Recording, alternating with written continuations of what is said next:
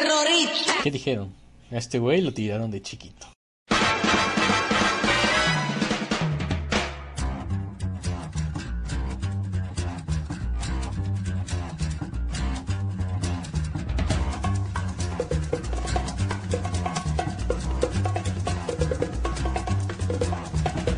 I think it's time to blow this scene. Get everybody in the stuff together. Okay, three, two, one, let's jam. Bienvenidos sean a esto que es el Free Time de en su apenas tercer episodio. Este podcast casi quincenal que decidimos preparar con el fin de comentar, debatir y sacar al Songer Xboxer chafa que tenemos dentro. Oh sí, también el Nintendero que tenemos muy escondido. Bueno, de hecho casi se encuentra olvidado. Esta vez nos acompaña el buen Spartan 9216. Saluda a nuestros escuchas, querido Spartan. Hola, ¿cómo están a todos? Sí, soy yo, antes que nada, y si me lo permite, el secuestrador número uno, Geek.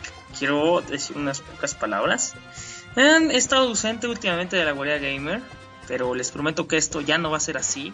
Afortunadamente, Geek a la hora de aflojar mis amarres para grabar el free time, se descuidó y logré escapar, así que si pensaban que estaba formado para la nueva Xbox, no, les mintieron. En realidad Disque Geek quería apoderarse de todos los podcasts, pero ya estoy de vuelta y estaré próximamente también ahí en la guarida con estos muchachones. Muchos podcasts, no somos Hola perros. ni... Hola perros. ¿Sí?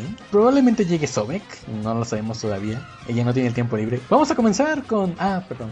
Aquí está su servilleta, el tipo que solo forma parte del staff y el que según es un secuestrador. No le crean nada, muchachos, no le crean nada, ténganle miedo. Oh, miren quién llegó, aquí está con nosotros Sobek. Sobek, por favor, saluda a nuestro público. Hola, ¿qué tal? Tarde, pero, pero llegué. Qué bueno que estés aquí, Sobek. Ya, ya llegué. Vamos a comenzar con los temas y noticias que tenemos preparados para ustedes.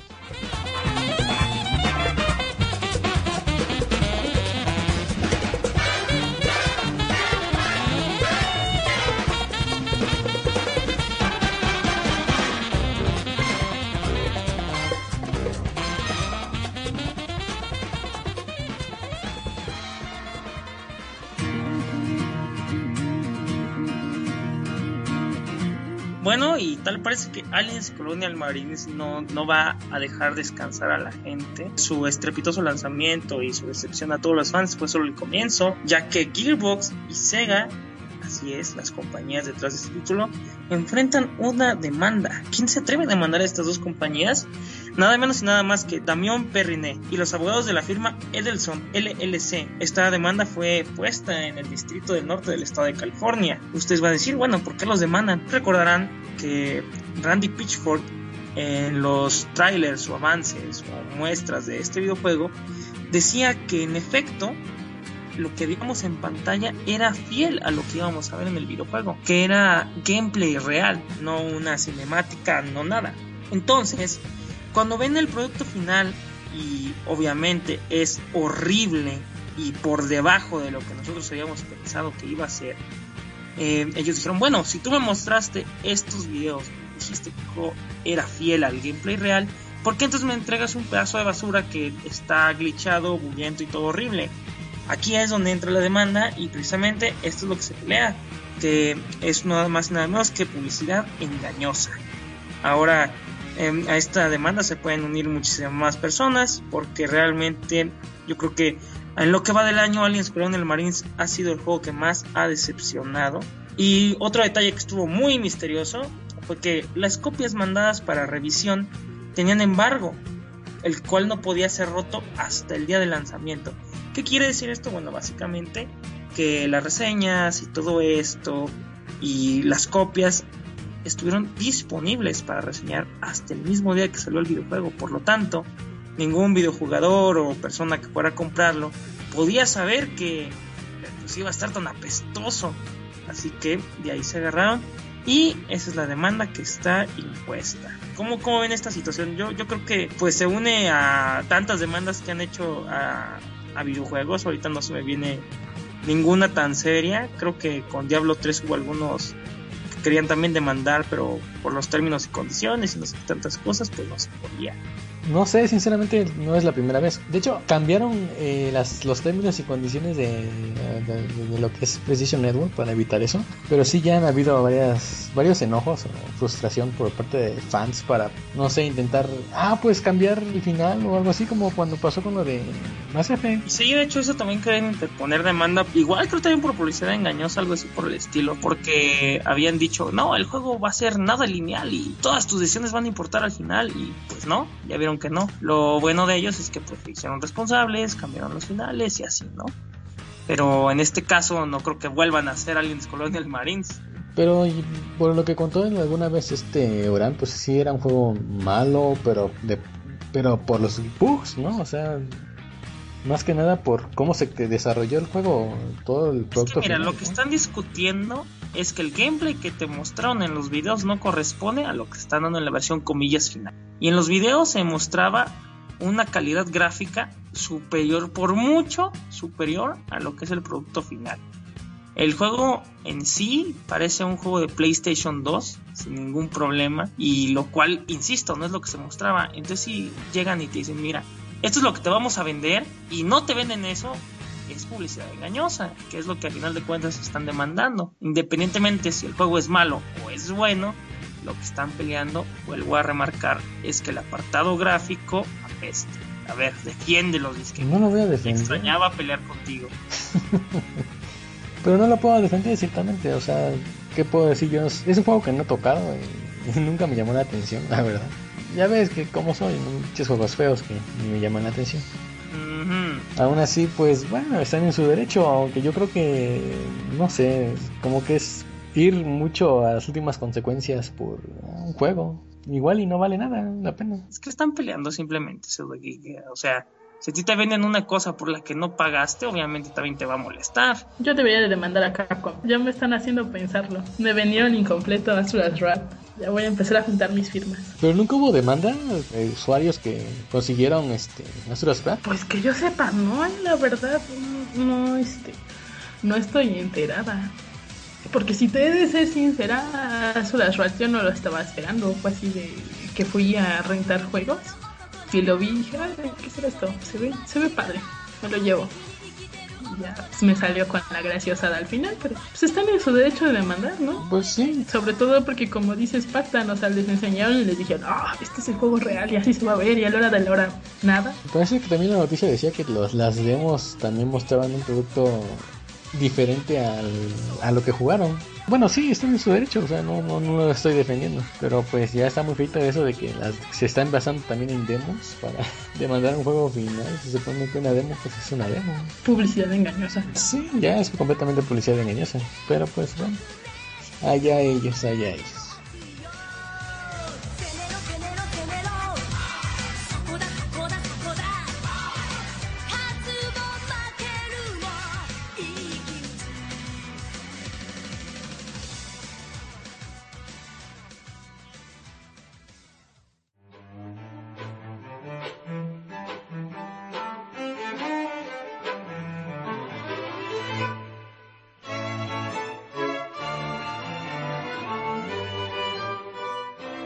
Al parecer la Wii U ha sido hackeada por el grupo que desarrolló el chip mode que se puede utilizar en el Wii. En la página llamada WiiK se ha dado a conocer que han podido invertir la autentificación del Wii U, así como también la encriptación del disco, archivos del sistema y todo lo demás que sea necesario para una key de Next Gen. Sin embargo, Next Gen. Sin embargo, Kotaku, quien dio a conocer esa noticia, recibió por parte de Nintendo un comunicado en el que dan a conocer que no se ha reportado ningún uso no autorizado de software bajo el sistema Wii U, ya que continuamente se encuentran monitorizando sus productos ante cualquier amenaza. Eh, como dato final, al parecer este grupo ya pudo entrar al sistema, sin embargo, todavía no han presentado el producto final, el cual sería el chip que podría correr juegos o software no oficial. ¿Y qué piensan? ¿Ya hay Wii U pirata al parecer? Pues está chido por ellos, ¿no? Yo, yo la, verdad, si, si tuviera un Wii U, no le metería nada. Pierdes mucho. Siento que pierdes más de lo que ganas, en realidad. Pierdes garantía, ya no puedes tenerla conectada a internet. Yo siento que no vale la pena hacerle nada, pero pues allá ellos, ¿no? Eh, Es que realmente, ¿qué le puedes meter? O sea, ¿qué hay para Wii U que no haya para otras consolas? ¿Qué vas a jugar? Zombie U y ah, el juego gratis de Nintendo Plaza o Wii U Plaza. Ni, ni me acuerdo cómo se llama. Eh, no, ¿te refieres al Mi Burst? No, el que viene gratis o que venía gratis. El que venía gratis con el Wii U negro, ¿no? Este... Hay uno castillito. Nintendo Land. Ah, ese mero. O sea, ¿qué vas a hacer? ¿Vas a que- hackear el juego que te viene con la consola que compraste o qué? ¿O le vas a meter este, um, este pues qué le vas a meter? ¿Qué? A Va a ver, poner Camera City Armor Edition, ¿no? Eso no tiene ningún sentido. o sea, ¿quieres meterle Assassin's Creed 3? Mejor vete a un 360, un Play 3 que ya en dado caso de que lo tuyo sea lo bucanero, vete a Play 3, a 360. O es más, ¿por qué no? Bájate, si tienes una computadora, bájate el ISO y juégalo en tu computadora. ¿Quieres jugar este Batman? Juégate el Arkham Asylum, que se ve muchísimo mejor en computadora. Y en Play 3 creo que se ve casi igual que el Wii U, o sea, no es el monstruo gráfico. Que no, es que la funcionalidad de la pantallita. Bueno, está bien, si quieres jugar con una tabletota para guiar el Batarang o para jugar minijuegos que se sacaron debajo de la manga, pues adelante. ¿Qué van a jugar? O sea, no. No le encuentro chiste, realmente. Yo sí sentí feito. Yo sí sentí feito que ya, ya tuvieran el chip. Bueno, ya estuvieran en planes de crear el chip para el Wii U. O sea, eh, es verdad, no tiene juegos. Pero es una consola que apenas está empezando. No, se me hace muy feito que quieran ya meterle piratería. Y pues yo creo que yo, yo, yo, yo veo al Wii U co- como un buen equipo para que te lo vendan en tres mil pesos, tres mil quinientos. Y ahí está, o sea, yo sí lo veo. Es un buen equipo, a mí me parece un buen equipo para 3500. El problema es que no está en 3500. Estará en algún futuro y ya tendrá buenos juegos. Eso quiero pensar, eso quiero pensar. Ahorita creo que el único entretenidón es el de Mario Bros. U, como se Está llame. divertido. ¿En serio? Sí, ¿yo qué crees que no, no había tenido la oportunidad de jugar con el Wii U? Ya no me llamaba la atención. Yo, ah, pues está, está, ¿no? Y ya, se acabó. Y el otro día fui con un amiguito. Y dice, ¿quieres jugar? Bueno. Y no, sí está bien divertido. Sí está muy, muy divertido, está muy padre. No te lo voy a negar. La verdad sí me gustó. O sea, y está bien, sobre que está bien que esté divertido y lo que quieras. Yo no digo que no. El detalle y a lo que vuelvo es, ¿para qué vas a piratear un Wii U si le vas a meter, en dado caso, el Super Mario Bros. U y ya? O sea, hoy por hoy, ¿qué más juegos hay? Yo soy ignorante de Wii U, lo reconozco. Perdónenme si hay fans de Wii U escuchando, pero ilumínenme, ¿qué, qué le meterían a su Wii U pirata? A ver, Sobek, Déjame te lo averiguo. defiéndelo, Sobek. No sé, yo solamente juego el de Mario. es la primera vez que. Es la primera vez que lo toco. Y lo que dice Pseudogeek, y lo que dice Pseudogeek, que qué lástima que lo pirateen Pseudogeek. Con cualquier nueva consola que saquen, lo primero que se pueden hacer es ver cómo piratearla. No solo le sucede al Wii U, le sucede a todas. Eso sí. Así que no tiene nada de triste, simplemente lo normal, es como el proceso. Yo lo que digo es que no tiene sentido porque si tú tienes tu equipo original, tienes garantías, tienes un montón de cosas que te da la empresa. Nada más por respetar que tienes tu equipo normal y que lo estás, estás pagando, digamos, tus juegos originales, estás ayudando a la industria. Sí, te vas a ahorrar a lo mejor en juego, si al rato se descompone y la vas a llevar a la Friki Plaza y con suerte de que te lo compongan bien y Pero, en unas igual hasta te cambian piezas. Sobek, Sobek, seamos realistas. La garantía de Nintendo aquí me va a decir que es la gran maravilla. Ah, bueno, no sé. Realmente, La verdad, tienes toda la razón. No he tratado con la Tamel. Hasta donde yo tengo entendido, la garantía, hay de un garantía. Wii o un Wii U es inexistente. Hasta donde yo tengo entendido. A menos de que te fallen los primeros días y vayas a hacer cambio directo con la tienda, según yo, la garantía que te da aquí Nintendo, ya después de ese tiempo que tienes para llevarlo a la tienda, es, o sea, incluso peor que la del fucking PlayStation Shit 3, realmente. O sea, si tienes la opción de piratearlo, con el perdón de todos y me vayan a crucificar, yo lo haría. ¿Por qué? Porque estoy pidiendo una garantía que no me va a realmente amparar de nada. Insisto, soy un ignorante del Wii U, mátenme si quieren, yo no sé qué onda. Hasta donde yo tengo entendido así está la situación. Y pues bueno, sí lo, sí lo haría para piratearme mi ah, Super Mario Bros. U y, ah, y lo que vaya a salir 3. después. Si saliera Pikmin 3, créeme que sí me compraría un Wii U y me callaría toda la babosada que estoy diciendo. Pero Ya va a salir el Pikmin 3, ¿eh? Ya viene. ¿Ya salió Pseudo Geek? Ya va a salir. Bueno, luego hablamos entonces. No, pero Ya, sí, ya voy o me. Quien sepa de Wii U que nos diga cómo está eso de la garantía. Porque sí, tienes razón. Yo estoy todavía con mi Es que la verdad la garantía que te da Microsoft con Xbox sí está muy bien, sí está muy completa. Tal cual Una te cambian el equipo, completa. te mandan Y una camioneta a tu casa, rápida. dan uno nuevo. y Pero entonces ustedes hablan- sí, no sé. Pero ustedes hablan de este el servicio al cliente, o sea, el servicio al cliente pues obviamente va a ser el mejor.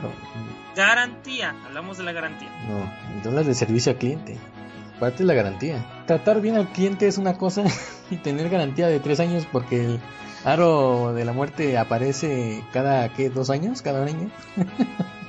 es diferente. O sea, que esa extensión de garantía pues va a estar. Pero lo que ustedes hablan es la, el trato al cliente más que nada. El trato al cliente ah, va a hablar bastante bien de la empresa, A obviamente. ver, a ver, dime, ¿qué pasa si se descompone tu, tu cosa esa que tienes en tu casa para jugar? Hasta el momento no se ha descompuesto. Bueno, ¿qué pasa si se descompone? Tendría que... Ah, sí, bueno, no sé qué hacer. Bueno, cuando sepas qué hacer, comparamos. ¿Sí? Está bien, está bien. Pero tengo que decirlo, mi consola no es, este, digamos, mexicana. Pues, aunque no sea mexicana, estoy casi seguro que sería la, la misma lata. Mm, al parecer sí, pero no sé, no, no sabía decirte con exactitud. Bueno, para esto, ¿de qué estábamos hablando? El caso es que los PlayStation 3 no se descomponen ya.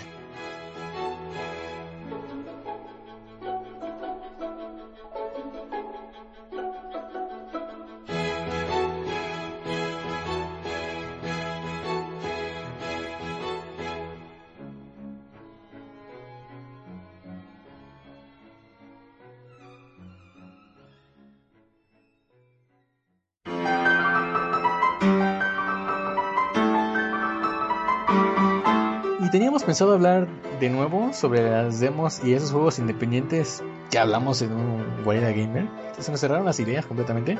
Ya cuando terminamos la grabación, este, comenzamos a hablar bastante sobre esas demos que hemos tocado y, y que nos han gustado. Teníamos pensado volver a hablar de esto, pero aquí la pregunta es, ¿qué demonios es un juego independiente? ¿O por qué se considera independiente? Sinceramente yo desconozco el tema, prácticamente no tengo ni idea de, de, qué, de qué es todo esto. Eh, igual podría decir, no, pues yo vi la película esa de... Indie Game The Movie. Esa mera. Aunque sinceramente no puse mucha atención, ni siquiera terminé de ver. Pero el caso es que un juego independiente, quiero pensar yo, son desarrolladores que se unen eh, bajo la idea de crear un juego y darlo a conocer. Pero te estoy dando una idea muy vaga de lo que a mi parecer es. Spartan sabe o tiene una idea mejor de lo que es esto de los juegos independientes.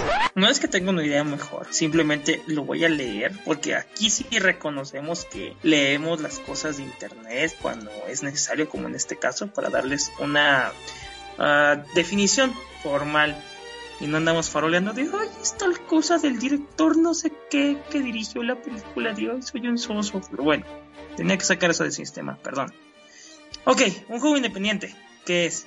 Bueno, estos juegos son creados por ya sea personas, o sea, una sola persona o grupos chiquitos. Y lo que lo hace independiente es que carecen de un apoyo financiero de un publicador o un publisher.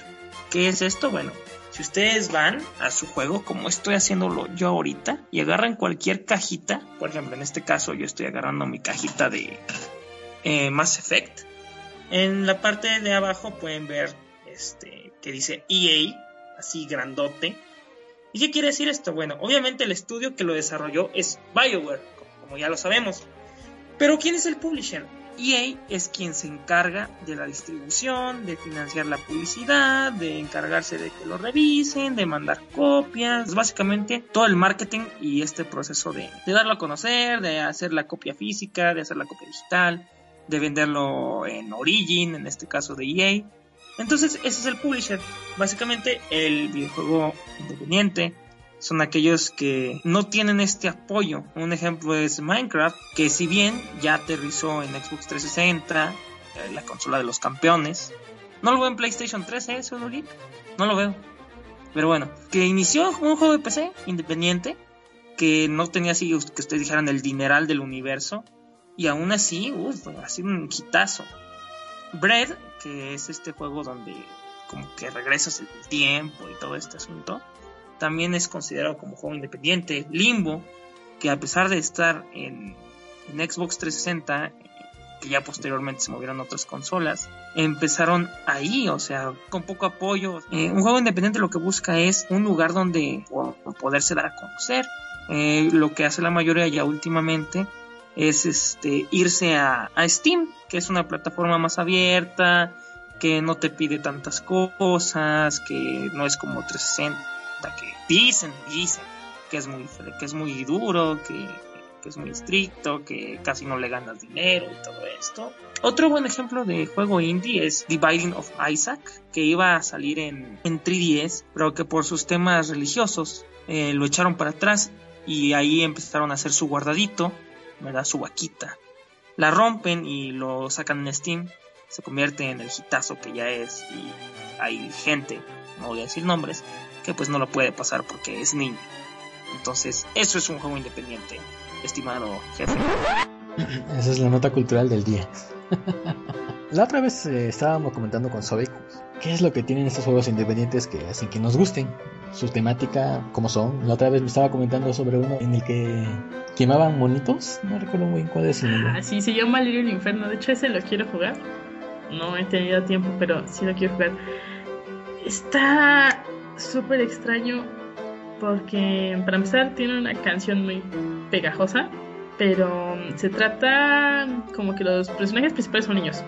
Entonces te están vendiendo, supuestamente es como que los niños están viendo la tele y les están vendiendo un kit. El kit se llama Little Inferno. Para que hagan sus muñecos y los quemen.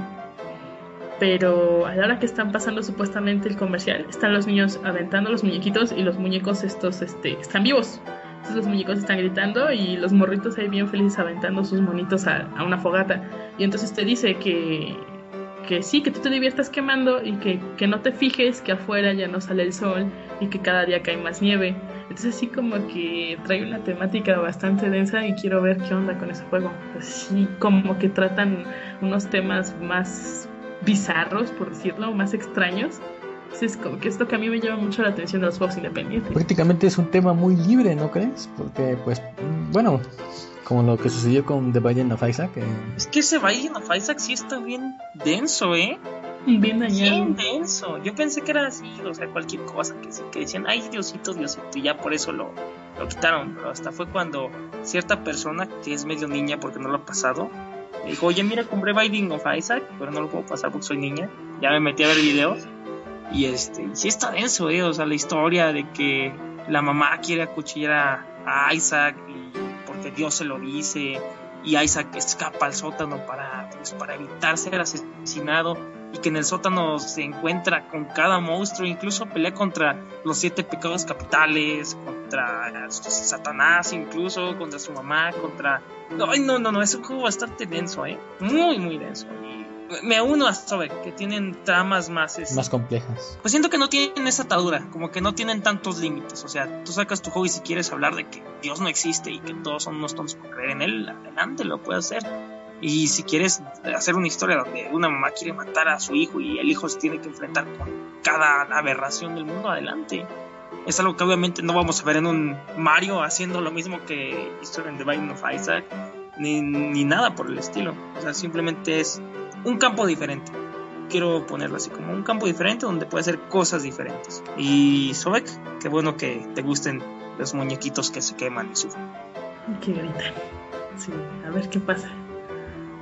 Jugaré y les diré qué onda. Y hemos conocido varios juegos a esas demos. También las demos son más llamativas. Creo que por el tipo de juego que es. no Sí, sé. es que, o sea, ellos sí quieren convencerte de que lo compres. Sí, tal cual. Pues como ellos no tienen un distribuidor, o sea, sí, ese es el cómprame, cómprame. Como que andan muy emocionados con, pues, con su juego. Pues imagínate, si yo hiciera un juego igual estaría yo, pero yo creo que emocionadísima. Entonces como que quieren compartirlo y o sea, hacen un buenos regalos bien, bien locochones y toda la cosa. Son juegos diferentes. O los point and clicks también. Por ejemplo, el de Machinarium. Machinarium, no sé cómo se diga. Machinarium. Ajá, esa demo está muy padre. Sí, sí, está, está muy bonito ese. Igual está bien raro, ¿no? Esos acertijos que trae. Sí, está, está muy locochón. Sí te rompen la cabeza. Pero yo creo que te rompe más la cabeza el FES, porque al parecer el FES es independiente. Sí, Fez, Fez hasta donde yo estoy, sí es independiente. Mm. Y Fez está enfermísimo. Sí, sí está bien dañado. o sea. Yo quiero hablar de otro juego antes de que se me olvide. Ajá. Slenderman, que tanto estuvieron dando lata. El que empezó así de que estás en un bosque oscuro y sale Slenderman, para quien no sepa quién es, que estoy casi seguro que ya todos lo saben. es este hombre alto vestido de traje que tiene tentáculos y que supuestamente te mata y secuestra niños y así.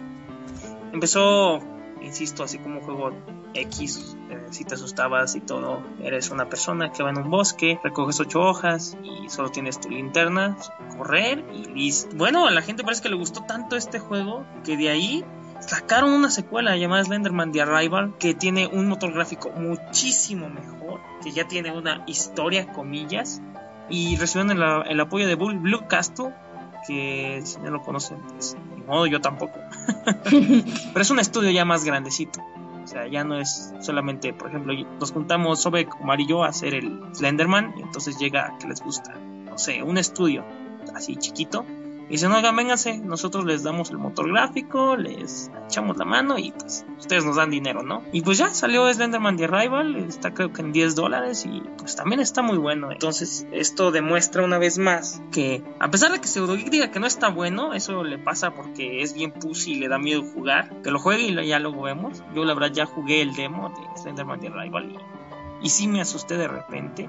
Eso sí, ya cuando lo juegas mucho dices, ay, sí, Slenderman X. Pero las primeras impresiones siempre son importantes y esta me dejó una muy buena. Si pueden, búsquenlo, tiene demo y todo, muy bonito. Este, si les gusta eso de espantarse, uh, súper recomendable. Y bueno, ya para cerrar esta pequeña intervención, era eso. Que también están estos juegos que empezaron así como Slenderman, así algo chiquito, y luego crecen y se hacen pues, unos monstruos, ¿no? Igual este, en su momento, pues PopCap no era así que tú dijeras, uy, súper conocido. Pero sacó Bejeweled, sacó Plantas contra Zombies, y pues así fue como se fue haciendo renombre. Igual de Behemoth, que estoy ahorita jugando Battle Block Theater, empezó desarrollando Alien Hominid, un juego que era Flash, de ahí saltó al GameCube, de ahí saltó Xbox. Luego sacó el maravilloso Castle Crashers y ahora continúa con Battle Block Theater, que espero estar reseñando próximamente en la Guardia Gamer. Está bien, Spartan. Gracias por tu intervención. Y bueno, el boom de los juegos independientes va a durar, creo, me imagino. Y más con Steam. Steam es la plataforma por excelencia para estos juegos.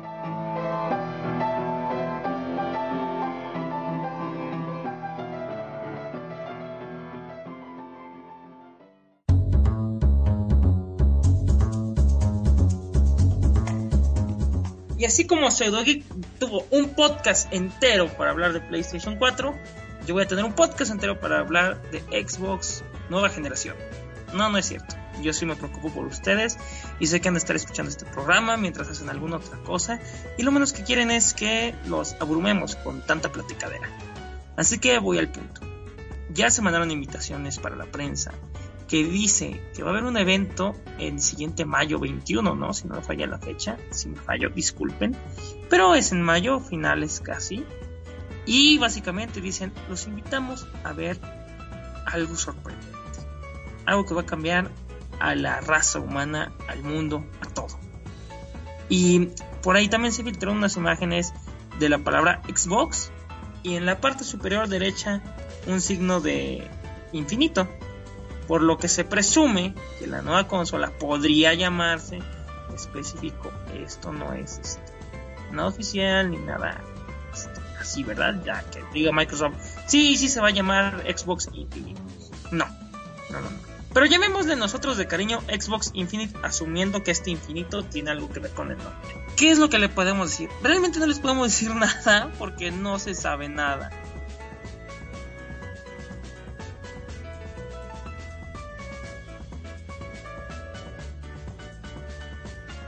Obviamente la gente dice, no, es que es una consola que va a tener que estar siempre en línea. Y es que ya lo dijeron en Twitter, salió un trabajador de Microsoft a decir que hoy no me compro una lavadora porque se va a descomponer. No me compro un teléfono celular porque se ve la señal. Obviamente, bueno, estos sí son comentarios de un trabajador, pero siguen siendo comentarios de un trabajador, no representan nada en absoluto de la consola. Si va a estar siempre en línea, si no va a estar siempre en línea, qué significa estar siempre en línea. Así que pues de Xbox Infinite solo tenemos rumores. Rumores y más rumores. Y aquí la verdad no nos gusta clavarnos en rumores. Lo que sí les puedo decir es que se desmiente el rumor de que Xbox Infinite va a ser compatible con Illumiroom. Así es. Si recordarán, en enero se mostró esta tecnología, que era básicamente un proyector que te envolvía más en la experiencia del juego y todo esto, bueno, ya salió Microsoft a decir que Illuminroom no va a estar presente en la siguiente generación de Xbox, que vamos a tener un demo en junio o julio, pero solo hasta ahí, nada que ver ahorita con la consola por el momento. Así que es lo único que yo les puedo decir a ciencia cierta. Xbox de siguiente generación no sale con Illuminroom y no estoy seguro de que venga con él próximamente. Mm, obviamente aquí me podía poner a decir, no, es que, ¿y si va a estar en línea o si no va a estar en línea siempre? Y ponerme a discutir con el Disque Geek, con Sobek horas, y no. Simplemente está la posibilidad, es uno de los rumores más fuertes, esto de que tengan la necesidad de estar siempre conectado a Internet. ¿Para qué?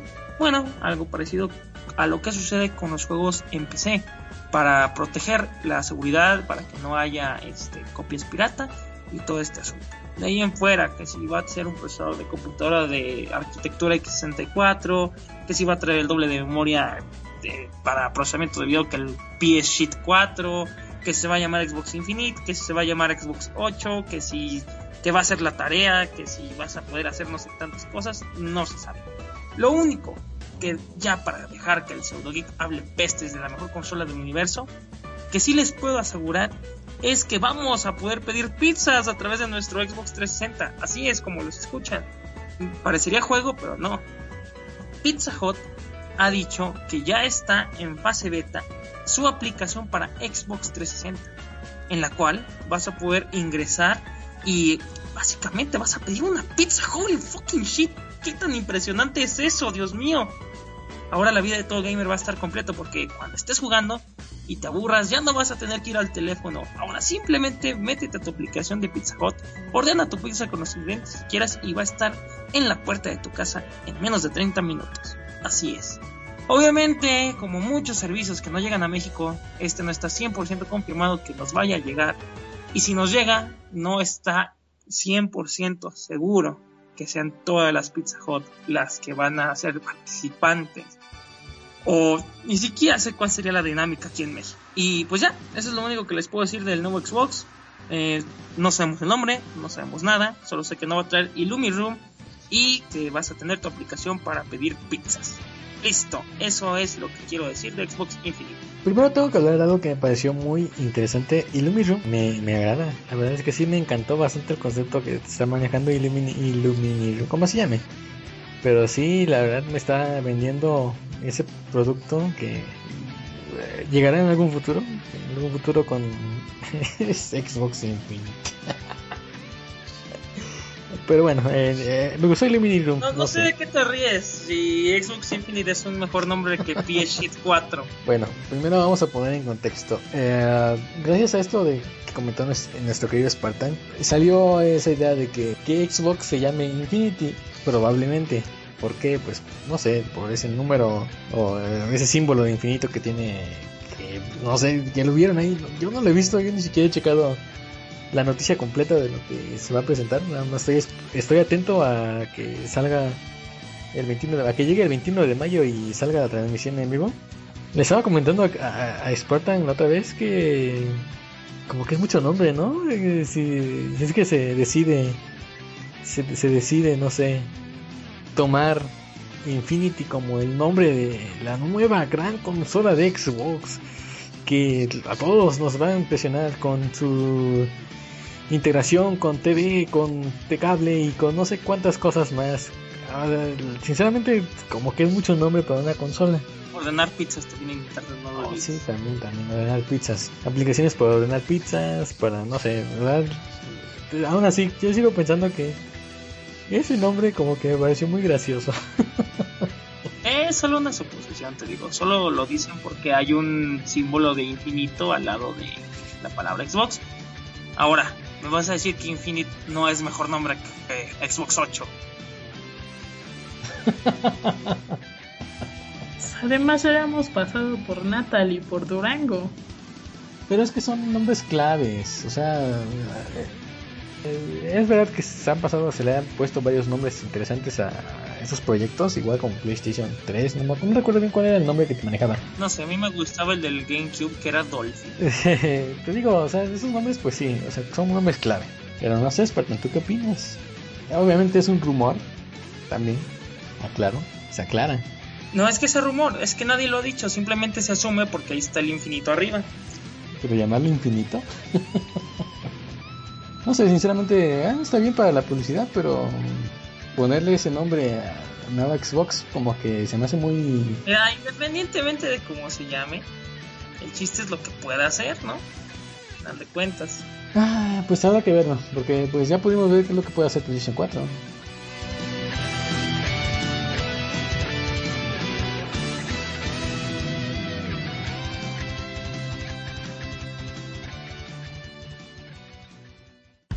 Eh, creo que con esto ya terminamos el podcast, el tiempo libre que duró más de dos horas.